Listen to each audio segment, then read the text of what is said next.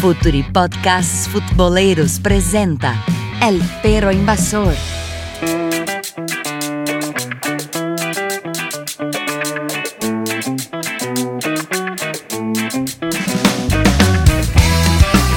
Buenos días, buenas tardes, buenas noches, futboleros y futboleras de todo el mundo, de todo el planeta, de toda Latinoamérica. Arrancamos acá otro El Perro Invasor por Future Podcast, el número 13. Búsquenos en Google, en Spotify y otras redes de podcast. Hoy tenemos acá a nuestro participante de siempre y a un invitado muy especial. Tenemos a Daniel Gómez desde Chile, ahí en Santiago, nuestro querido venezolano Martín Alfaya en Montevideo, Lucas Eñese en Italia, nuestro querido argentino, y nuestro invitado Alejandro Raimilla que nos habla desde el sur de Chile. Alejandro, si podés, podés presentarte también acá a nuestros queridos amigos de toda Latinoamérica, de todo el mundo, y vamos a hablar hoy sobre la cuestión de la política de Chile, la crisis, el fútbol y todas estas relaciones súper complejas allá en Chile. Me gustaría preguntar también eh, a Alejandro, si podías también explicar sobre esta relación muy complicada que por ahí la gente que no, vive en Chile no la conoce tanto entre el fútbol y la política en la historia chilena. Hola Alejandro. Opa, hola Mateus, ¿cómo va? Saludos a, todas las personas que, que escuchen este podcast. Eh, pa, tiraste, me tiraste como, como 5.000 preguntas. Eh, Primero, eh, bueno, hola, soy Alejandro, les hablo aquí desde, desde la Patagonia, así que es, un agrado saber que, desde mi pueblito aquí en Coyhaique se, puede, se puede salir para todo el mundo con, todas estas, estas cositas lindas. Eh, yo me dedico a la historia, soy licenciado en historia, eh, amante del fútbol, hincha de Colo Colo, entre, otras, entre otros muchos amores que tengo por ahí. Em, a ver, la, la, el contexto entre, entre el fútbol y política en, Chile, uff, eh, ¿desde dónde abordarlo? Eh, suele, suele tener mucho de común con respecto a, a, la relación entre fútbol y política en general en América Latina, ¿no? Digamos, hablando desde la política, desde la política, desde la alta política, ¿no? Desde los, desde los segmentos tecnocratizados de la política. Eh, hay, una, hay una constante y larga historia de, intentos de sectores políticos de relacionarse con el mundo del fútbol, hablando del fútbol profesional sobre todo, ¿no? Eh, ya, desde, ya desde en Chile, por ejemplo, desde el Mundial del 62 o desde incluso principios del siglo XX hay, hay un intento de vinculación de sectores políticos con, con el fútbol eh, y, siendo más contingentes para no irnos tanto para atrás.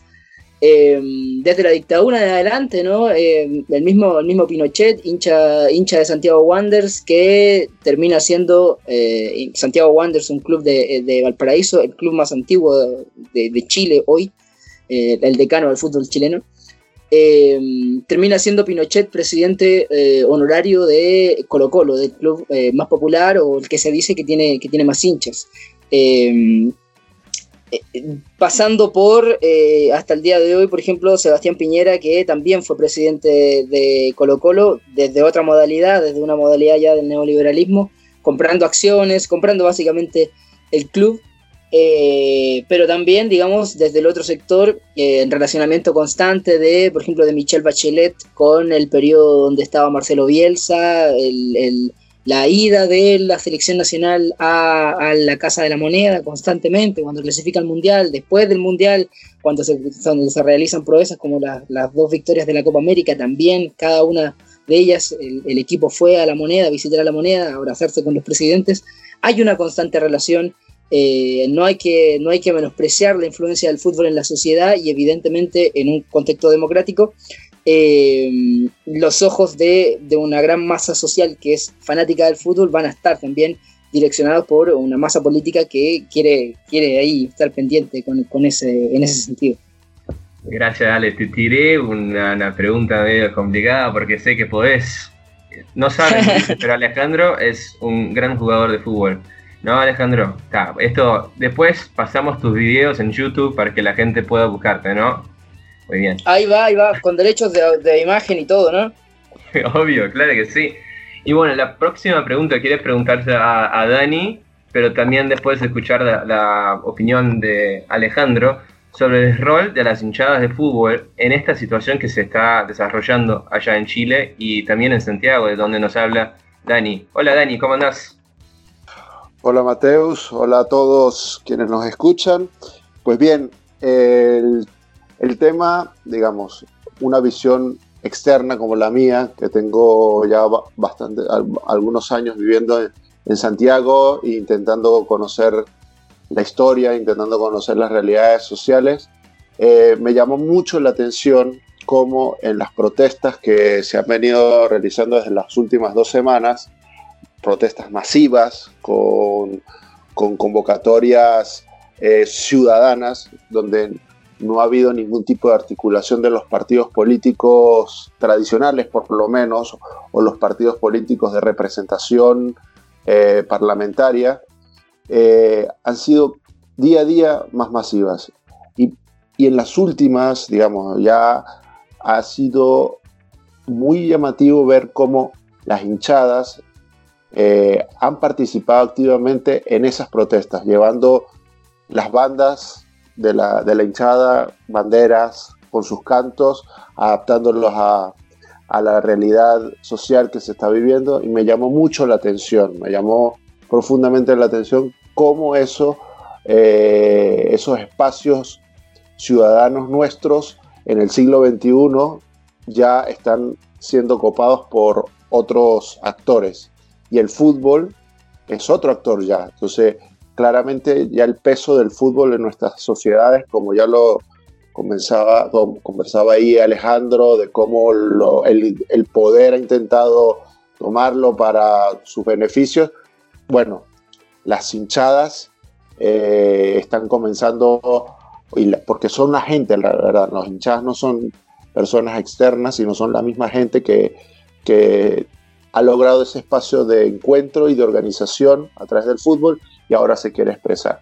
Entonces me ha llamado muchísimo la atención y que incluso eh, como el, un club como Colo Colo, eh, digamos, haya dispuesto su estadio para que la gente pueda organizarse y comenzar a discutir eh, sobre las propuestas de mejora, sobre los problemas que quieren abordar, es decir, hacer discusiones políticas desde las bases sociales y bueno, Colo Colo abrió ese espacio para que la gente se pueda reunir y justamente hacer cabildos, que es lo que ellos acá en Chile están llamando cabildos, esos grupos de personas organizadas que buscan hacer un diagnóstico de los problemas sociales, económicos y políticos y cuáles son las alternativas de, abordar.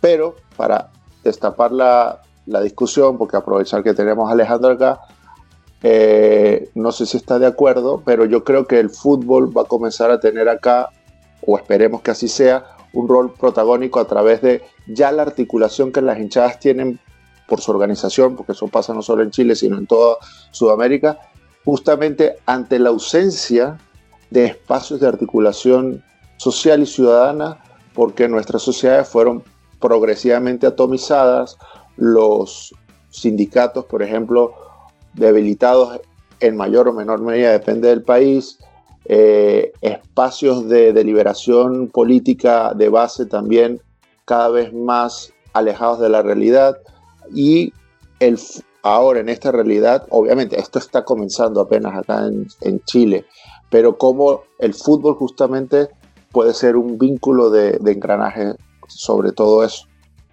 Uf, eh, sí, para mí sería, sería, sería un sueño, eh, una participación más activa de algo que genera tanto interés en, las sociedades latinoamericanas, ¿no? No sé si hay una, una, sociedad latinoamericana que no sea fanática del fútbol eh, masivamente.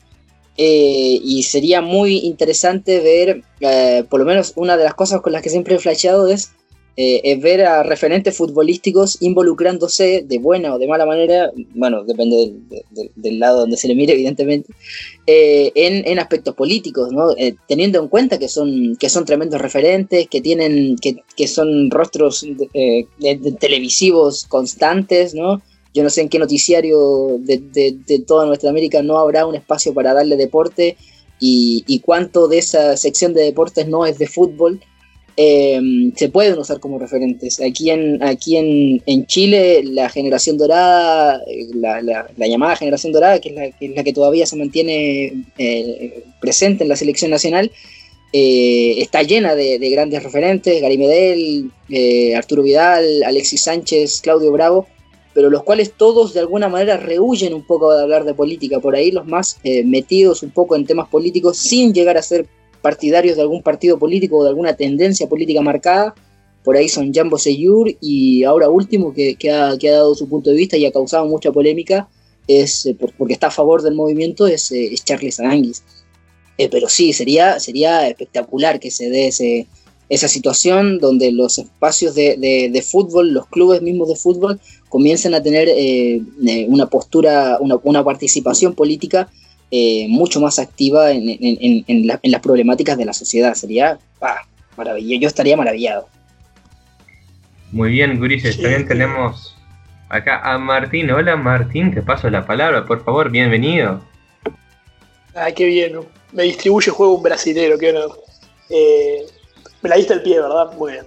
Entonces, yo tenía dos, dos cositas ahí de lo que dijo Alejandro me parece que más allá de si son las hinchadas o los jugadores o gente relacionada al fútbol, siempre está bueno que cuando eh, surgen este tipo de crisis o este tipo de, manifestaciones sociales espontáneas, de alguna manera, si se prolongan en el tiempo, haya alguna, alguna forma eh, de que puedan canalizarse a través de determinados grupos mínimamente organizados para no caer en la anarquía absoluta, ¿no? O sea, este, eso como, un, comentario, pero a lo que iba era que hemos empezado a conversar ahora y en realidad, si bien creo que me imagino que gran parte de, las personas que puedan llegar a escuchar esto saben de lo que estamos hablando, eh, entienden de que en Chile está pasando algo hace ya unos días, este,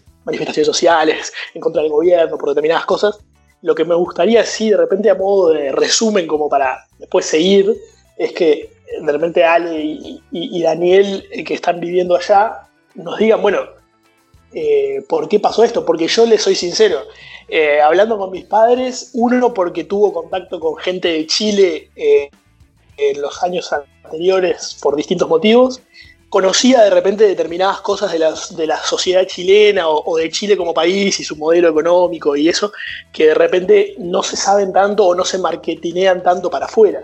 Pero, por ejemplo, a mis padres les sorprendió enormemente que, un país que realmente es vendido como una cosa, ¿no? como un, país modelo en nuestra región, porque en, un montón de indicadores de repente lo es, este, de un día para el otro pasó lo que pasó y para un montón de gente fue, eso fue una sorpresa. Entonces, este, bueno, me, gustaría de repente que, nos cuenten, bueno, qué fue lo que detonó esto y por qué está pasando esto. Antes de de repente de volver a comentar, bueno, el rol de ya sea las hinchadas, los clubes, las sociedades anónimas de fútbol o lo que sea. Bueno, ¿por qué está pasando lo que está pasando? Eh, si bien en, el modelo que se ha seguido en Chile, el modelo económico y político que se ha seguido en Chile, eh, digamos que tiene su origen desde la dictadura y este a su vez eh, se produce producto de un, quiebre gigante que se produjo en Chile en, 1973, después del derrocamiento de, Salvador Allende. Eh, la dictadura comienza un proceso neoliberal en la década, a finales de la década del 70, principios de los 80. Eh, y, bueno, es, es, básicamente imbuidos en una lógica productivista de generar y generar y generar riqueza, con la problemática de eh, de graves y altísimas tasas de desigualdad. Digamos, estamos dentro de los 10 países más desiguales del mundo.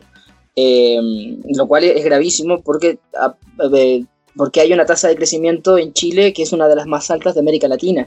Eh, por ahí desde ese punto de vista y teniendo en cuenta que, ojo, que la pobreza ha ido, se ha ido reduciendo en el país, la distribución de la riqueza no ha sido no ha sido ecuánime.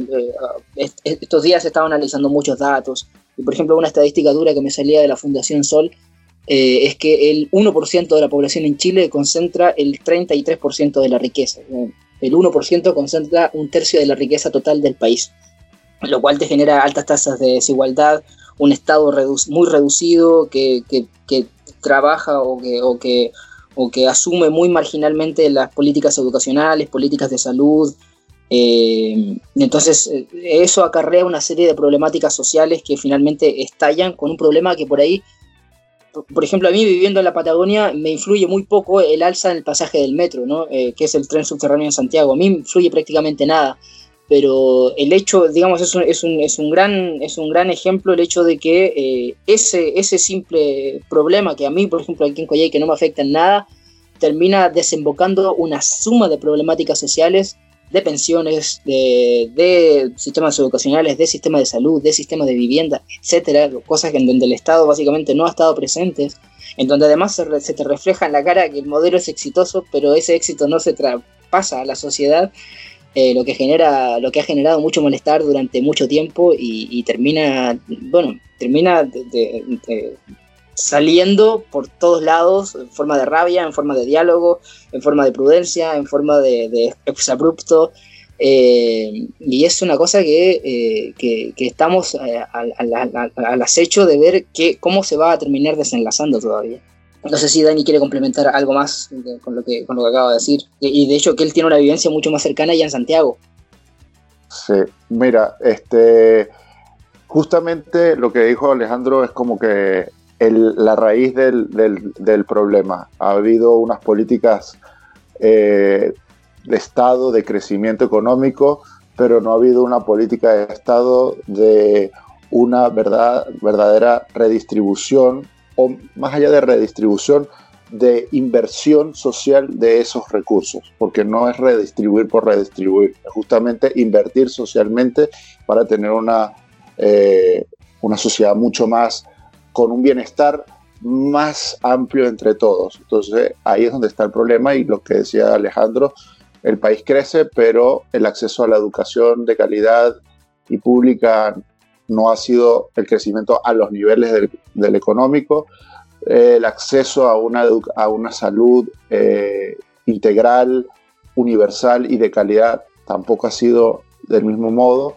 Entonces son como grandes temas, además del sistema previsional, que obviamente es una situación gravísima de cómo durante 30 años el país creció porque sus trabajadores y la gente trabajó un montón y eh, jubilándose no tiene ningún tipo de beneficio de todo su trabajo.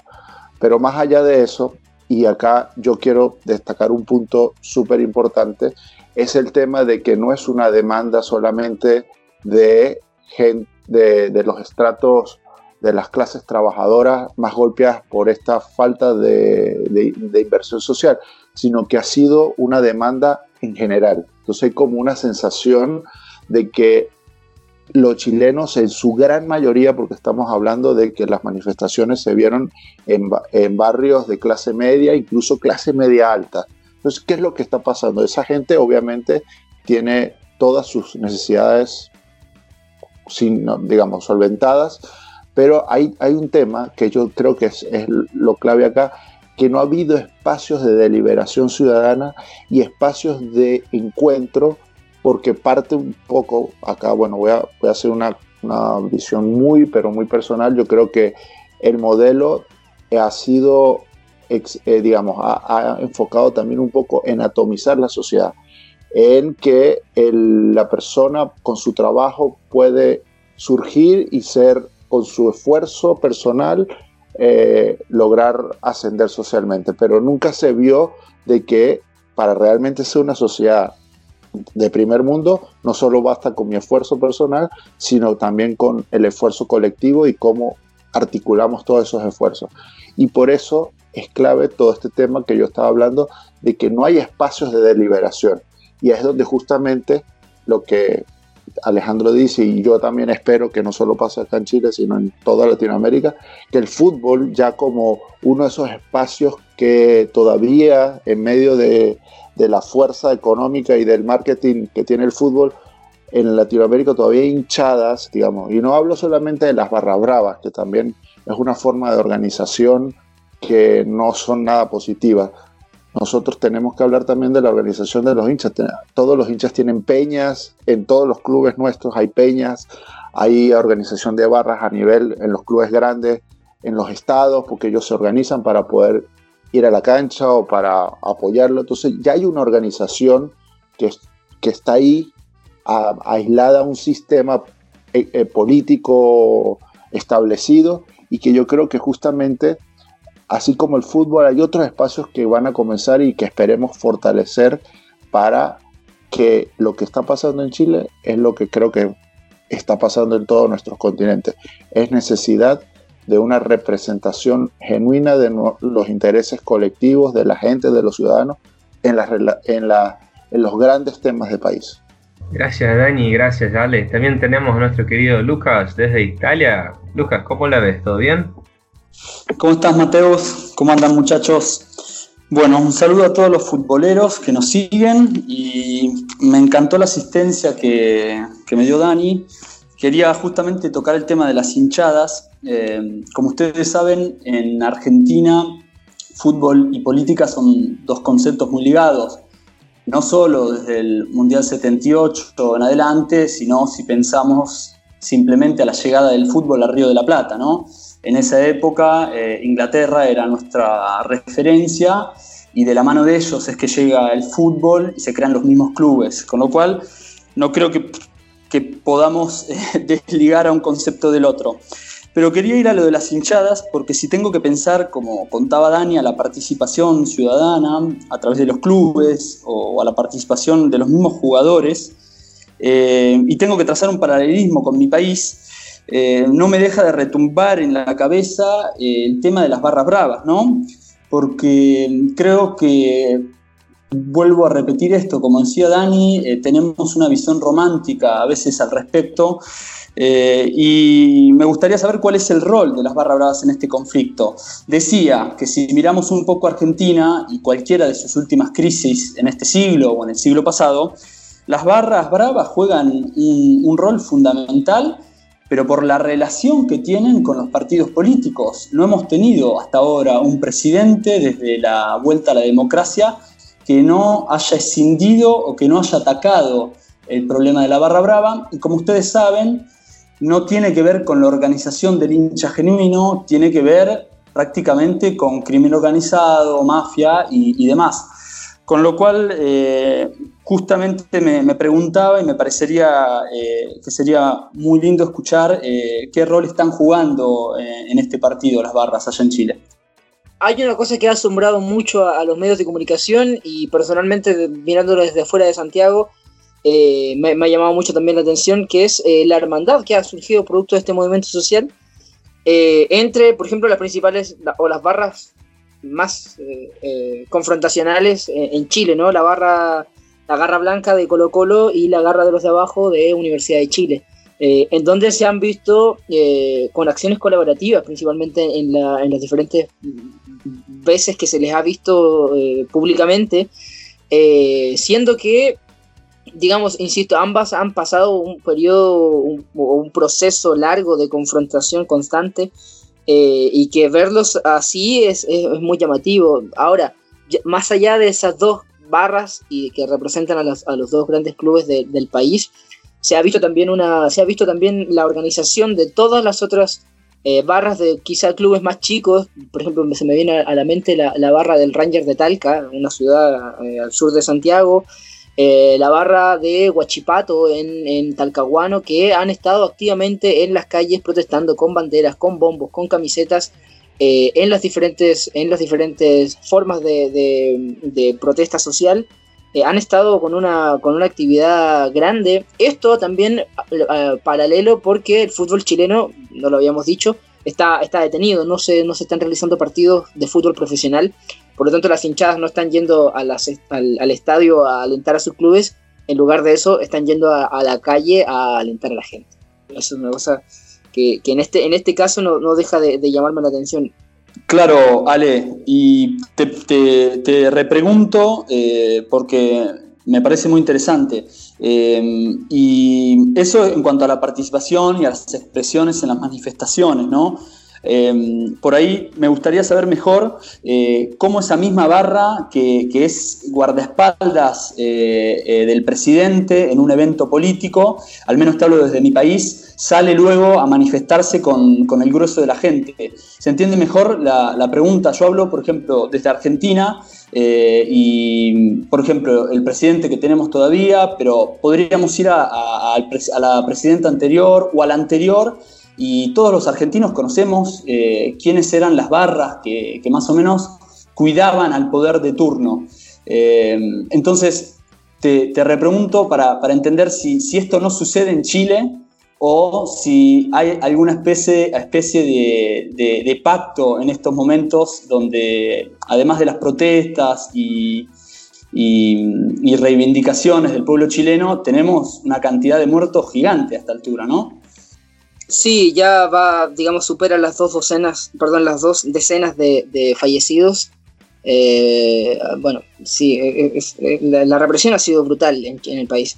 Ahora, respondiendo, respondiendo a tu pregunta, eh, sí, digamos, no, no es. Eh, eh, no, no, estamos ajenos a esa realidad que se vive también en Argentina. Digamos que, por ejemplo, el modelo de la barra brava que, que, hay aquí en Chile es se imita del modelo argentino.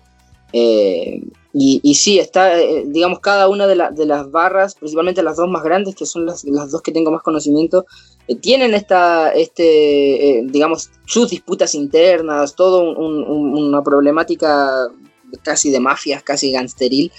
Eh, y, pero lo que he visto, o por lo menos no, no he visto, es que esta, esta sección de, la barra que tiende a, estar más ligada a los intereses de la sociedad anónima o los intereses de, de, la facción más de, más de derecha o, más eh, eh, afines al gobierno, simplemente no, no, no, se ha manifestado, ha guardado silencio, ha dejado ser a la, a la, otra, a la otra parte de la barra. Eh, tanto en la, en la barra de Colo Colo, que es donde tengo más conocimiento, eh, y en la barra de la Universidad de Chile, que también sé que hay una decisión fuerte, eh, tampoco, tampoco he visto esas manifestaciones en, apoyo al gobierno.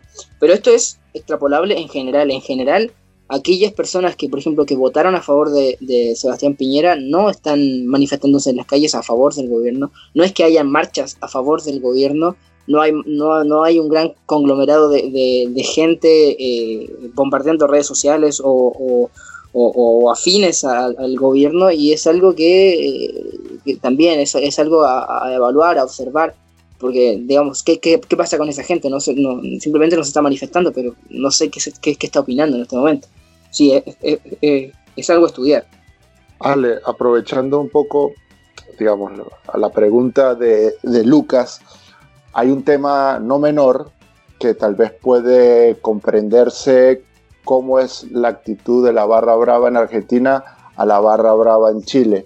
En Argentina aún los clubes son clubes sociales de participación donde los, eh, los hinchas de manera cada cierto tiempo eligen a, su, a sus presidentes.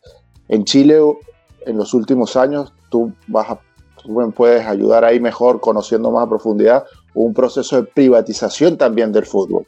Es decir, ya no son clubes sociales y deportivos, sino que ahora son sociedades anónimas, es decir, son unas empresas como tal y por lo tanto eh, son un directorio que es elegido por los principales accionistas, que en este caso pueden ser muy pocas personas. Y no sé cómo es la participación del hincha en esa selección del presidente. Por eso quisiera que tú puedas, como, digamos, eh, explicarnos un poco ese detalle que para mí no es nada menor y, un poco eh, se puede entender la diferencia con el, con el tema argentino. Uf, sí, la, relación de, cómo ha cambiado internamente los clubes, sobre todo los clubes profesionales y más los clubes eh, profesionales masivos o, con mayor popularidad, eh, estaba muy ligada, como decía al principio, al, sistema económico chileno. estaba leyendo antes de, este podcast eh, lo que estaba pasando en Chile al finalizar el periodo de la dictadura, donde ya se comienza a tratar a los clubes grandes como, como clubes empresa eh, calza justo eh, con esta vorágine de, decir que el sistema chileno en general es exitoso, eh, con la obtención, por ejemplo, de la única Copa Libertadores que tiene el fútbol chileno, que es en 1991 el grande y magnánimo Colo Colo. Eh, em, y evidentemente se, se, asimila esto con el éxito del modelo, con el éxito de cómo se comienza a llevar el, el club eh, Colo Colo como una empresa, pero que tiene su tiene su ocaso al, al, finalizar la década de los 90, al, iniciar la década de los 2000, con una crisis total de los clubes grandes, digamos, eh, tanto Colo Colo como la Universidad de Chile en este periodo, año 99, 2000, el año 2002, por ejemplo, se va a la quiebra Colo Colo. Eh, el año 2004, 2005, si no me equivoco, se va a la quiebra la Universidad de Chile, que son los clubes más populares del fútbol chileno, a la quiebra. Eh, aquí se produce un traspaso de, de, forma de organización y se pasa al modelo de sociedades anónimas, ¿no? En donde eh, con un accionista, digamos, donde el club comienza a, intervenir en la bolsa de comercio, se dividen acciones, pues, donde hay accionistas mayoritarios que básicamente pueden comprar o vender el club eh, en ese sentido. Y, claro, y funcionan en la lógica de, eh, de directorios, ¿no? Digamos, de ahora los clubes tienen gerentes, gerentes deportivos, gerentes de marketing, etcétera, se trabaja como una empresa más. se va alejando, se va alejando o se va perdiendo el sentido identitario de los clubes, eh, algo que por ejemplo se lamenta mucho el, hincha de la Universidad de Chile y su relación con la casa de estudio, la Universidad de Chile, así también la Universidad Católica y su relación con la casa de estudio, y cómo se va perdiendo también evidentemente la relación con el hincha, algo que decía al inicio también, ¿no? estos cabildos que se están realizando en el Estadio Monumental son organizados por el Club Social y Deportivo, que es por ahí lo que le queda al club de Colo Colo eh, eh, vinculado a, los hinchas o vinculado a cierta organización de los hinchas propiamente tal, eh, pero que no tienen mucha injerencia en las decisiones finales del, equipo profesional, del primer equipo de Colo Colo, ¿no? la compra y venta de jugadores, la, la, dirección técnica el, o, el, o el enfoque técnico que se le quiere dar, ¿no? Eh, cada vez se va perdiendo eso y lo que más duele es también el sentido de identidad, ¿no? de, que, con el que nace generalmente cada club. Eh, la, la, en el, territorio que tiene, eh, el origen social, etc. sí, con el neoliberalismo, como pasa en la sociedad en general, se va perdiendo ese sentido, ese sentido identitario, ese sentido social que, que tienen los clubes. Relacionado un poco entonces ahora con esto que estabas diciendo, ¿no? Em, uno, en parte conocía mínimamente el tema de las sociedades anónimas, porque creo, si no me equivoco, porque estoy como tocando de oído, esto es como muy así, eh, que el, Chile, digamos, es como el, el, ejemplo que se usa, por lo menos a nivel latinoamericano, para em, mostrar cómo funciona o cómo funcionaría eh, un, modo de organizar la parte del fútbol profesional en sociedades anónimas deportivas, ¿no? Porque a veces cuando te vienen con los ejemplos europeos uno dice, pero muchachos, yo no puedo privatizar Rampla Juniors y si me estás hablando de, no sé, del Arsenal. O sea, no. Entonces, Chile siempre como que se usa como algo más, más cercano, algo como, un ejemplo de que se puede ir por ese camino. Ahora, a mí no me deja de llamar la atención cómo estamos hablando de eh, que por un lado eh, uno escucha, por ejemplo, bueno, todo el tema de la este, privatización de la enseñanza eh, terciaria, todo ese tipo de cosas.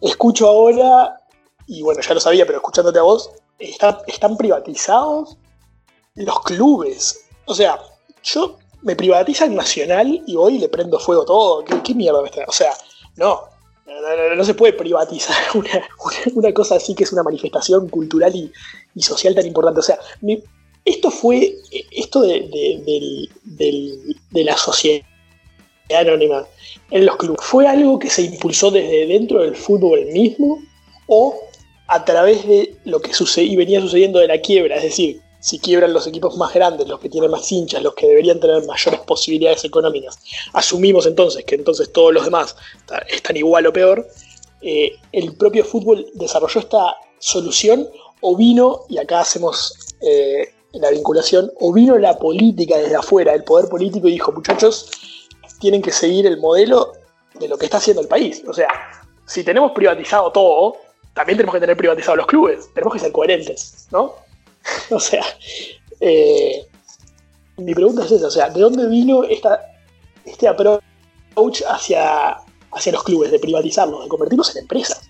De alguna manera que dejen de, si bien cumplen el rol, porque la gente va a la cancha y está todo bárbaro, o sea, dejan de ser lo que fueron cuando se crearon, o sea, la idea con la que se crearon, como que perimió. Tiene algo, algo que ver de, ambas, de ambas hipótesis, ¿no? Eh, a ver, en Chile desde hace mucho que, digamos, desde, que tengo memoria, tengo 26 años, eh, me vienen, se, se, nos viene recordando que el modelo es exitoso en comparación con nuestros vecinos, Perú, Bolivia, economías que se les considera menores, Argentina esa inestabilidad constante y el resto de la región, que Chile, que es como el, que va, va, va, va, va, eh, finalmente eh, la mayoría de la gente se convence de que el sistema es exitoso. Y esto no está ajeno al, no está ajeno al fútbol. Eh, cuando se producen estas crisis, estas quiebras de, de, los grandes clubes de chilenos, Colo Colo, Universidad de Chile, cuando se hace evidente que hay que cambiar el modelo de mantención de estos clubes, porque digamos se producen estas quiebras por un mal manejo de los presidentes de, clubes que gastan como idiotas y, y, no, digamos, no hay una, una, una, un, reembolso de ese dinero. Eh, es, es, la respuesta eh, la respuesta normal es bueno eh, es el modelo el contexto nacional es el exitoso tenemos que cambiar el modelo antiguo que tenemos en el fútbol chileno vamos a ir por este lado y una vez que se, que, se produce este cambio, digamos, sobre todo en los clubes grandes, precisamente coincide con ciertos éxitos deportivos que se dan en el, en el, en el fútbol chileno, sobre todo a nivel de clubes, ¿no? Eh, el año 2006 Colo Colo es finalista de la Copa Sudamericana. el año 2011, como digamos, la Universidad de Chile se pasa al sistema de sociedades anónimas después. El año 2011, Universidad de Chile es campeona de la 2011 o 2012, ya me olvidé, eh, es campeona de la Copa Sudamericana, llega a la semifinal de la Copa Libertadores, eh, algo que, insisto, en Chile no estamos acostumbrados mucho a eso y, bueno, se queda como reflejo del fútbol chileno y se pasa una gran oleada de fútbol profesionales chilenos a modelo de sociedades anónimas. No obstante, también hay clubes que se mantienen en el sistema antiguo. Eh, hay clubes, por ejemplo, eh, O'Higgins de Rancagua, con el presidente Ricardo Abumor, expresidente del, del fútbol chileno en la década del 90, eh, que mantiene este sistema todavía, todavía más tradicional. Hay un club que a mí me, me, llena mucho, me gusta, me gusta mucho su hinchada, me gusta mucho verlo. Es Curicó Unido, es un club muy pequeñito, pero que tiene, mantiene una raigambre, club de primera división, eh, que mantiene una raigambre fuerte con, la identidad, con la identidad de, su territorio, de, la, comuna de Curicó, donde se hacen actividades, digamos, están, muy siempre muy presentes las actividades del hincha y las actividades del club, hay una cercanía tremenda.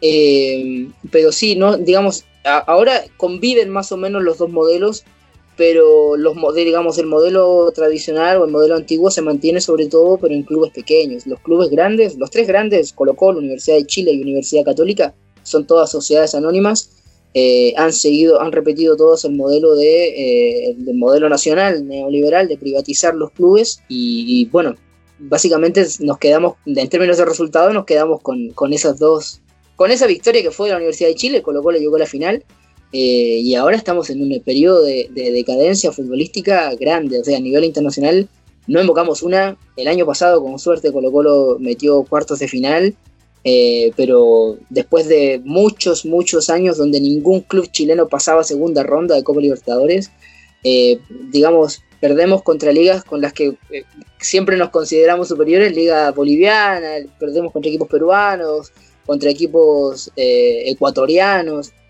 Eh, sin, desmerecer, sin querer desmerecerlos, no, no me odien. Eh, pero digamos, eh, estos últimos años ha sido fracaso tras fracaso del fútbol de clubes chileno. No así la selección, que es, otro temita.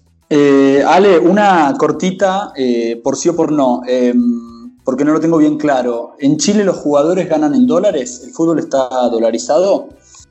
Para que veas la desigualdad que hay en Chile, hay contratos que son en dólares, hay contratos que son en pesos. Generalmente los extranjeros ganan en dólares, generalmente los chilenos, dígase juveniles, dígase eh, jugadores con, poca proyección o con, o que, bueno, que se está esperando algo de ellos, pero que todavía no, no, pegan el gran salto, ganan en pesos. Y ahora voy con, una más picante. Em, ¿En qué medida crees que, este modelo que, del que nos estás hablando, eh, que, que se mantiene en equipos chicos como el clásico, pero que los equipos grandes casi todos han ido en dirección a la privatización, ¿En qué medida crees que tiene que ver eh, el pasaje, cómo, el cómo sale Chile eh, de, la dictadura de Pinochet? Porque mencionaste que fue presidente honorario, un, dato increíble que, creo que pocos latinos eh, sabíamos, y, me interesa saber si, vos ves que, en alguna medida se está pagando esa, esa salida eh, de, la dictadura que, por ahí, eh, a, mi modo de ver, o en otros países, creemos que fue una salida light, ¿no? una salida democrática a una dictadura. Eh, me, interesaría saber cómo lo ves eso. Sí, sí, se paga. A ver, toda la vida me he tenido que comer los, juegos de los hinchas de la Universidad de Chile que me dicen que mi club es un club pinochetista. Yo siendo anti-pinochetista a muerte, eh, que me tengo que comer, que hasta el día de hoy todavía, bueno, creo que el año pasado recién se pudo quitar el título de presidente honorífico de, de Colo Colo a Pinochet, recién el año pasado.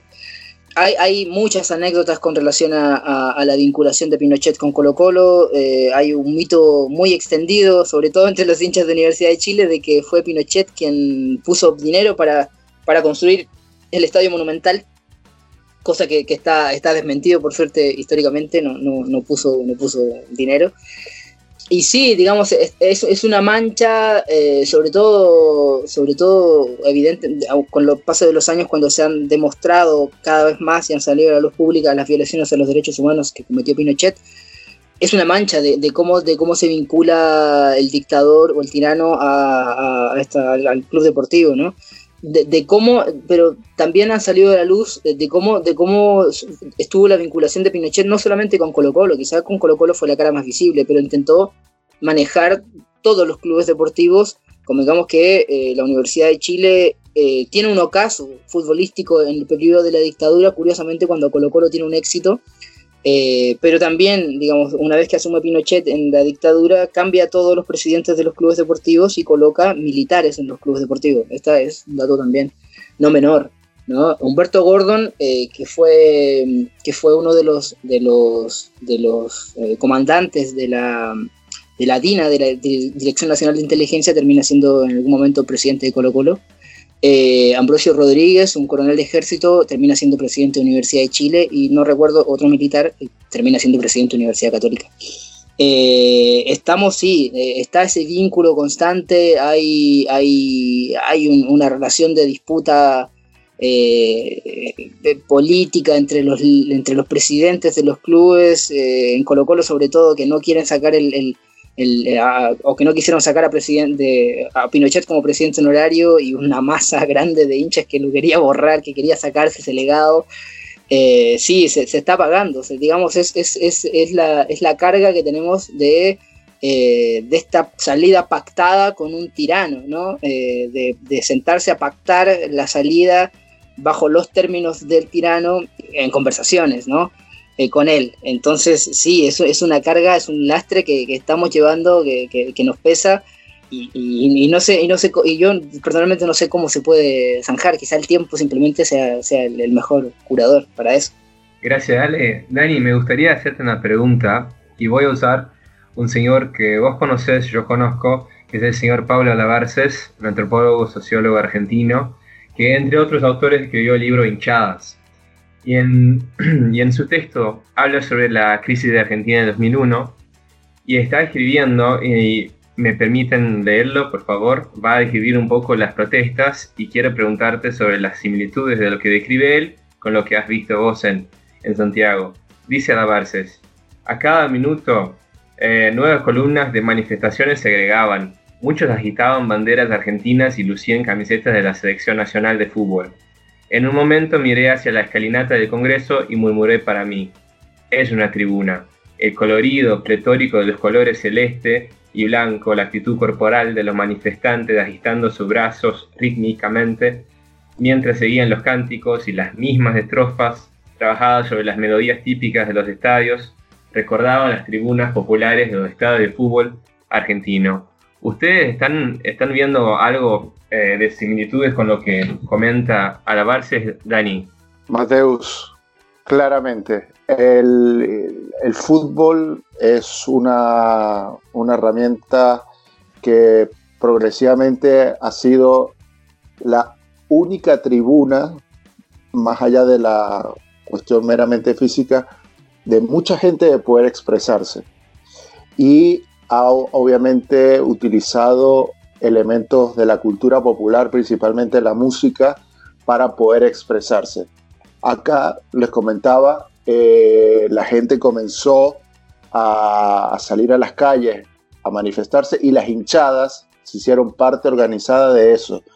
Y cómo sus cánticos comenzaron a, a cambiar y ya no estaba el cántico dirigido al, al rival, sino a Piñera, el, el, cántico al otro, sino a el político de turno. Entonces es muy interesante cómo el fútbol eh, en estos pocos días que hemos tenido han ido llevando un poco y la simbología también. Obviamente hay mucha parte de simbología es así como, la, por ejemplo, en, los centros de concentración de protestas, cómo las hinchadas intentan subirse en las estatuas y quién pone la bandera de su club más arriba eh, para demostrar que ellos están presentes y que en contra de, digamos, de todas las circunstancias, están ahí, haciéndole frente a la, a la realidad.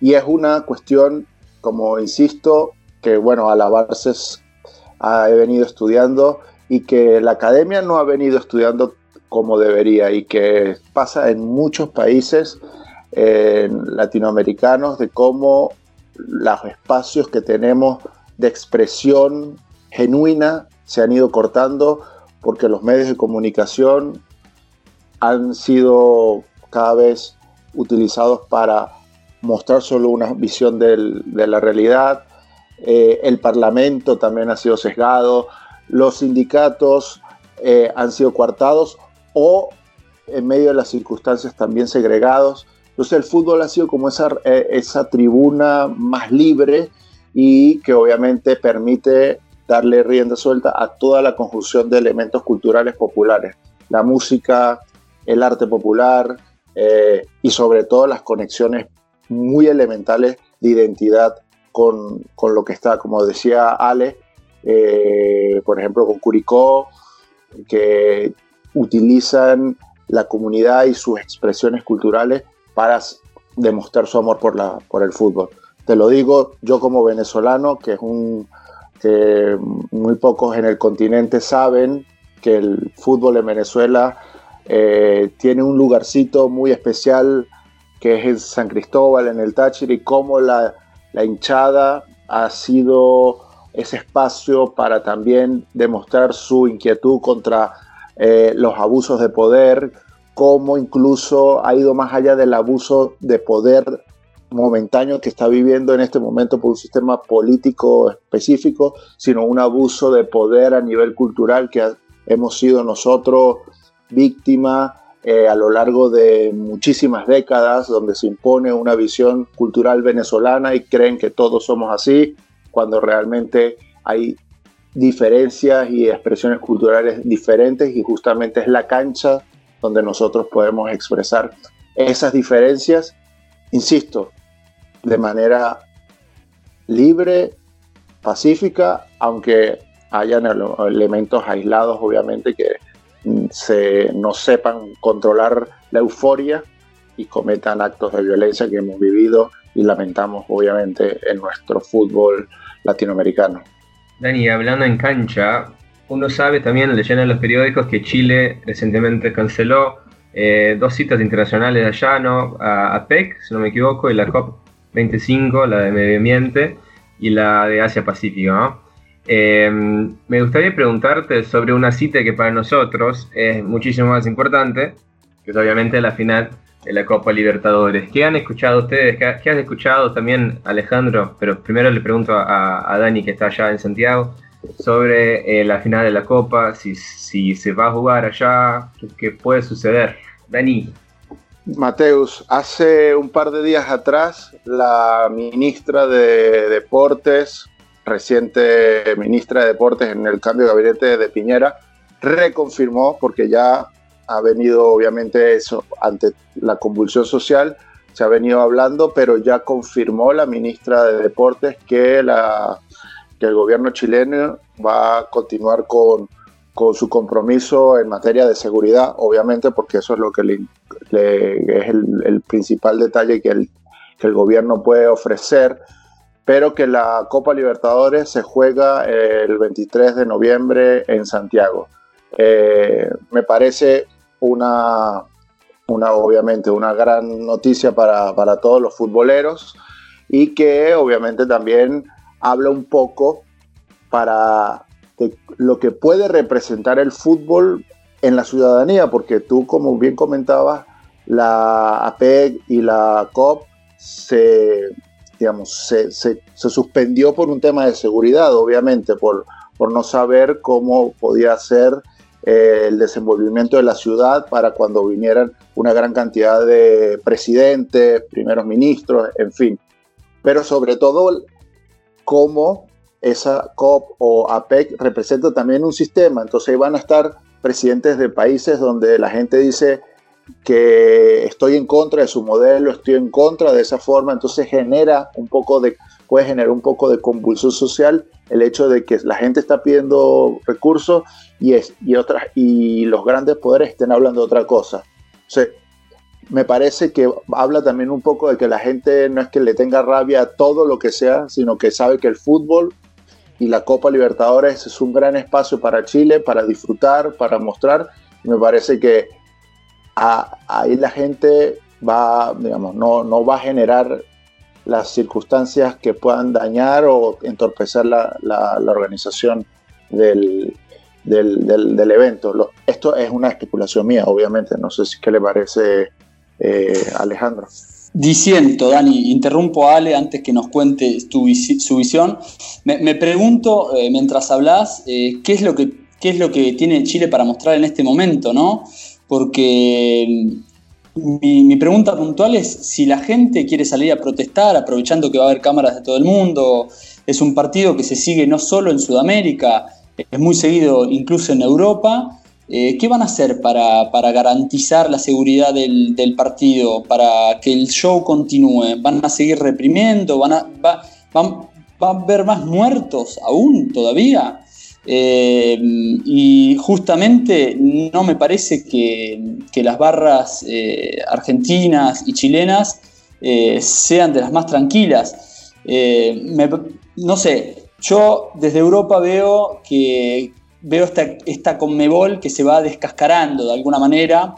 ya el año pasado llevando el partido a, Madrid, este año con, con idas y vueltas y en definitiva no, eh, me parece que, al menos tendría que, producirse un debate al interno de la federación sobre llevar el partido ahí, porque si ponemos en riesgo más vidas, eh, yo no estoy de acuerdo con que el show deba continuar. No sé cómo lo ve Ale o, el resto de los chicos. A mí me parece eh, que, digamos, es, oportuno lo, que, postula Lucas. yo, yo lo veo como digamos, por, mi pregunta es por qué sigue la Copa Libertadores, la final de la Copa Libertadores, y se suspende la Copa 25 y se suspende la, la APEC. Eh, digamos, una de las pocas diferencias que veo es, y que no es menor, es el lobby que se ha hecho desde el extranjero, lobby justificado, ¿no? Eh, o las críticas que se le han hecho desde el extranjero eh, a los primeros dos eventos que se cancelan, la COP25 y la PEC, ¿no? Convengamos que eurodiputados o diputados de la Unión Europea habían levantado un petitorio para que se cancele la COP25, para que se cancele la, la, APEC, producto de que no se podían realizar eventos de este calibre en, en un país donde se están violando los derechos humanos. No así la Conmebol. Ahí como que creo yo que, se, puede, se, puede, se puede hacer una, una, diferencia. ¿no? La Conmebol no ha hecho esta presión para cancelar el evento. Ahora, que el gobierno juega un riesgo de aquí a fin de mes eh, realizar el, evento igual, a darle marcha, sin saber lo que va a pasar, porque digamos, nadie tiene claridad sobre cómo se va a desenlazar esto, eh, bueno, es, es, un, es, un, riesgo al, al, que se tiene el, el, el, gobierno, ¿no? Eso. Y Urice, ya desde Chile, uh, sí, le paso también la pregunta primero a Martín. Perdóname, Martín, dale. No, no, solamente quería comentar eh, lo último, así que lo que no deja de llamar la atención, ¿no? Relacionado un poco con lo que con lo que decíamos al principio de la sorpresa que pudo haber causado todo esto que ha pasado en el resto del continente y el mundo.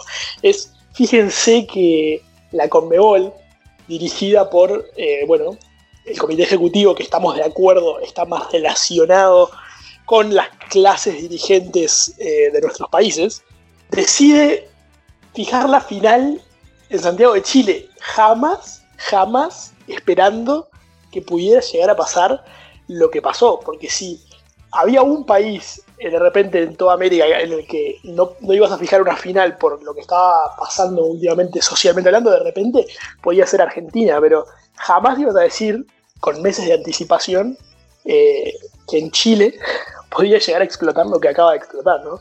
Entonces, como para imprevisible, era, era, nadie podía llegar este, a, prever eso. Sí, justamente Martín, eh, creo que la ponen ahí. Eh, nunca se imaginaron que, iba a suceder esto y tiene que ver con todo lo que hemos ido conversando sobre el marketing que tuvo este modelo chileno durante mucho tiempo y, creo que la, la, en ese sentido nunca se lo, se lo esperó tiene algo de mala suerte, ¿cierto? Porque no nos olvidemos que es la segunda final única, ¿no? Y, nada, eh, creo que, arranca con el pie izquierdo ya, más allá del desenlace que si se juega o no en Chile, eh, las dos primeras finales únicas la, vamos a recordar como mínimo. Muy bien muchachos, me gustaría pedirles a los gurises que están allá en Chile una, una, mirada de las consecuencias de lo que está sucediendo ahora, no solo en el, plan, uh, en el plano del fútbol, sino en la sociedad chilena. ¿Qué les parece que va a suceder en los próximos meses, Gurises? Eh, yo espero eh, un, una, una, una, buena salida desde el punto de vista de la ciudadanía, eh, digamos que se puedan realizar cambios profundos que la, la ciudadanía los está necesitando urgentemente.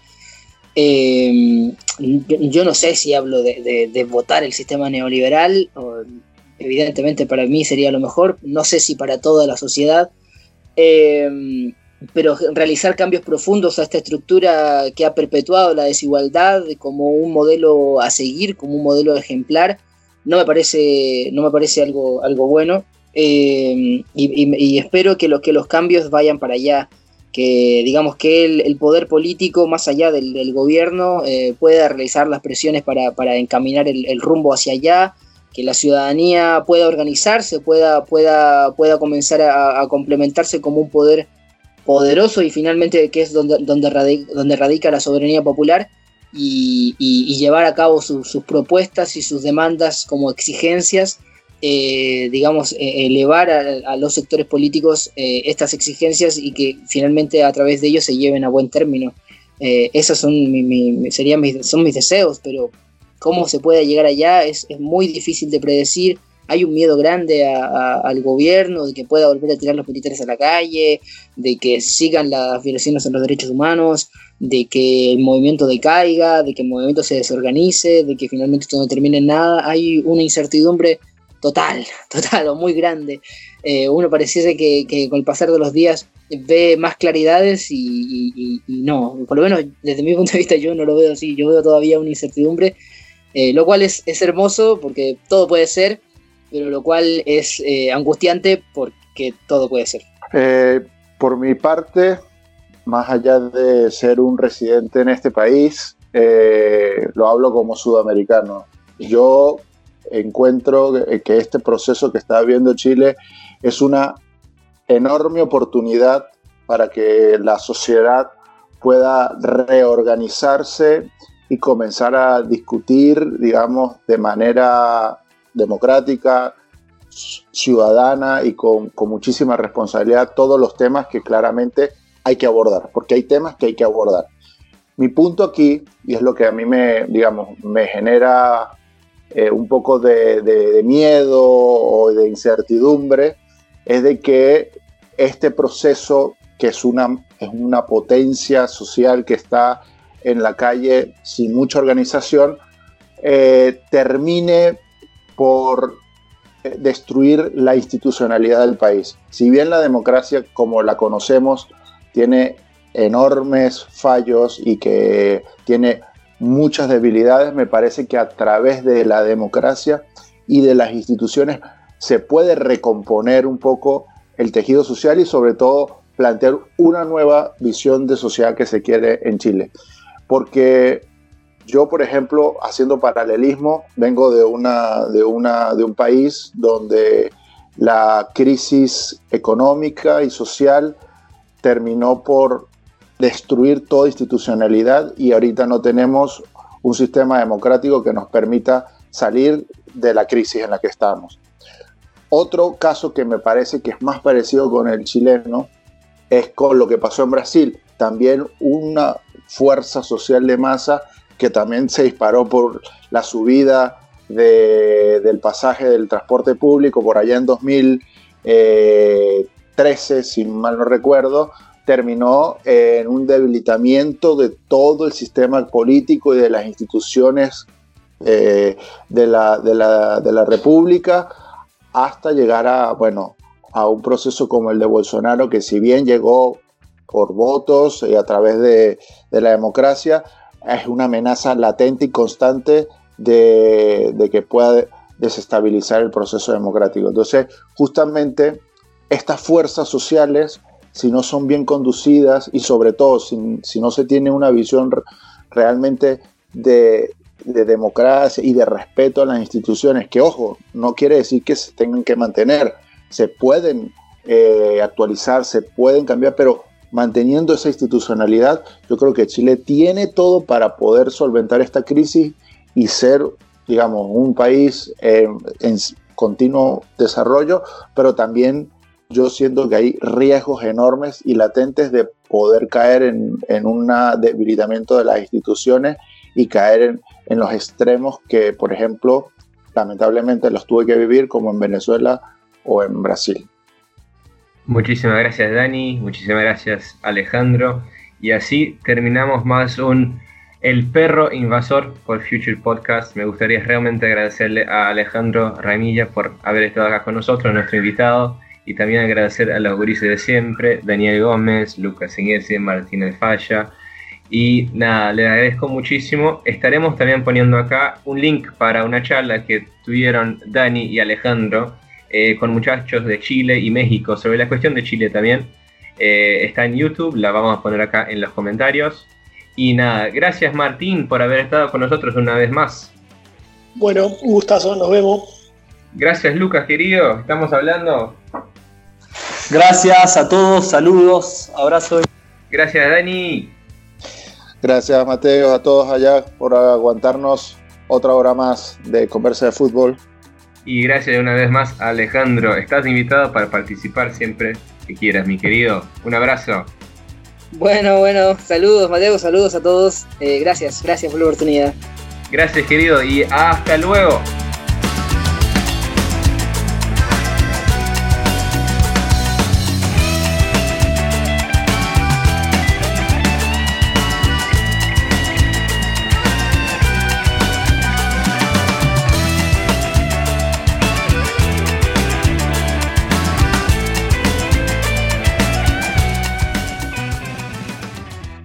Futuri presentó El Perro Invasor. Accede a www.futuri.com.br y piense al juego.